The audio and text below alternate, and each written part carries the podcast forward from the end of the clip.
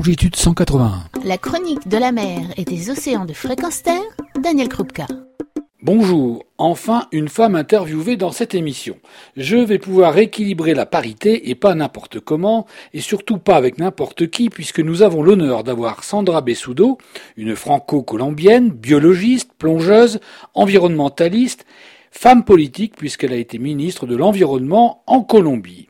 Un parcours riche et inspirant évoqué lors d'une entrevue, à écouter attentivement, il y a des leçons de vie à retirer. Sandra, bonjour. Bonjour. Sandra, quel est ton parcours?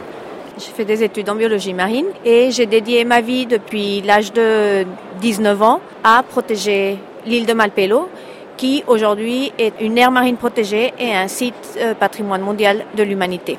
C'est une île qui se trouve au large de la Colombie, à 500 km. Ça veut dire que c'est 36 heures, 40 heures de navigation pour y arriver. Il n'y a pas d'habitants. J'ai créé en 1999 la Fondation Malpelo et autres écosystèmes marins pour aider le gouvernement à protéger Malpelo, faire de la recherche, de l'éducation, de la communication et pour euh, coordonner toutes les institutions du gouvernement pour travailler ensemble envers un propos la protection et la conservation de Malpelo, qui est un endroit magnifique et où l'on trouve énormément de requins. C'est un des sites les plus merveilleux pour voir des grands bancs de requins marteaux, entre autres. En 2010, le président Juan Manuel Santos m'a nommé pour être ministre de l'Environnement. Ce que j'ai pu faire, c'était créer le nouveau ministère de l'Environnement et de créer la nouvelle institution de pêche durable au sein du gouvernement colombien. Nous avons créé des unités spécialisées de l'environnement dans les ministères de développement, c'est-à-dire euh, en habitat, en transport, etc., pour que l'environnement soit transversal à toute la politique du gouvernement. Je suis partie du gouvernement quatre ans après, c'est-à-dire à la fin du premier mandat du président Santos, pour retourner à ma fondation, parce que je sentais que j'étais en train de, de perdre mon identité, au niveau euh, politique et je voulais vraiment être sur le terrain et pouvoir continuer à lutter, à travailler pour euh, Malpelo et les océans. Donc euh, je suis retournée à la, à la fondation et je suis aujourd'hui conseillère externe pour le président pour la Commission colombienne des océans. Comment on devient à 19 ans aussi passionné par les océans? Qu'est-ce qui a été le déclencheur de ce passage à l'action Qu'est-ce qui motive à un moment donné le passage à l'acte? Je pense qu'il y a eu beaucoup dans mon éducation. Mes parents m'ont toujours euh, mis en contact avec la nature. À l'âge de 4 ans, mon père euh, m'a mis le masque pour la première fois et j'ai pu voir des espèces merveilleuses avec des couleurs merveilleuses dans les Caraïbes colombiens.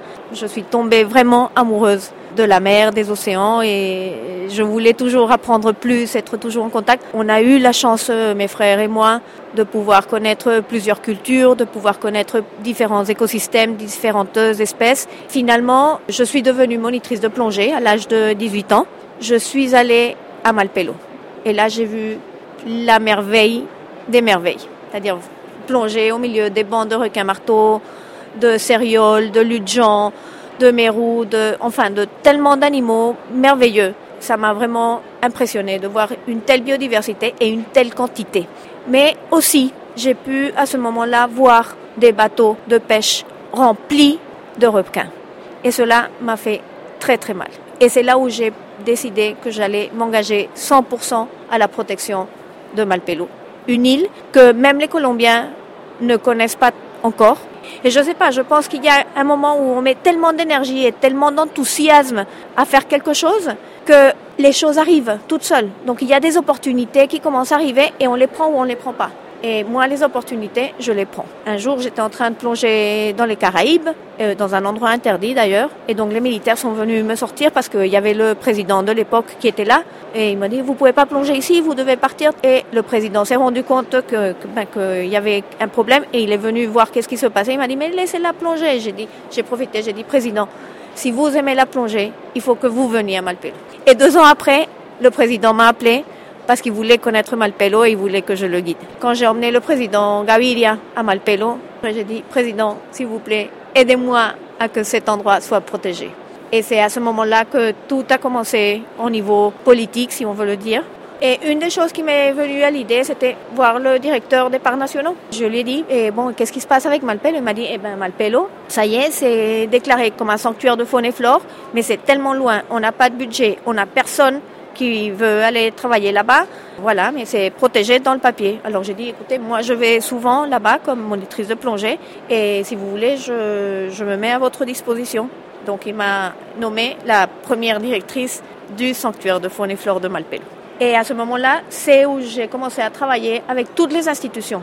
donc je me suis approchée à la Marine nationale, puisque c'était eux qui avaient les bateaux, euh, aux instituts de recherche, au, ministère de l'Éducation, et commencé à, à travailler tous ensemble pour faire connaître Malpelo, pour protéger Malpelo, pour faire des expéditions scientifiques. Et voilà, et peu à peu, tout le monde a commencé à connaître Malpelo, à aimer Malpelo. Malpelo aujourd'hui, c'est un joyau pour les plongeurs. Tout le monde rêve de pouvoir aller à Malpelo, de plonger avec les requins. Finalement, je pense qu'il y a aussi une question de vocation. Chaque personne a une vocation. Et cette vocation, il faut essayer de la développer. Si on veut faire quelque chose, il faut travailler, il ne faut pas se laisser arrêter par des problèmes, parce qu'on aura toujours des problèmes qui vont se mettre en face. Et donc il faut continuer, il faut, persévérer pour arriver à des buts. Voilà. Merci Sandra. C'est très intéressant parce que ça nous donne des pistes, notamment en matière d'éducation et de sensibilisation. Et aussi, je pense que ça répond à la question que peuvent se poser euh, beaucoup d'auditeurs. Qu'est-ce que je peux faire? Comment je peux faire? Il y a beaucoup de gens qui nous disent qu'ils ont envie de faire des choses, mais qui finalement euh, hésitent ou ne, ne font pas le pas. Ça montre qu'avec cette euh, volonté, avec un peu de sensibilité, on peut effectivement parvenir à ses fins. Merci beaucoup merci à vous et toujours avec longitude 181 et il faut continuer. Il faut continuer à s'unir pour travailler, protéger les océans et les animaux. Retrouvez et podcastez cette chronique sur notre site fréquenceterre.com.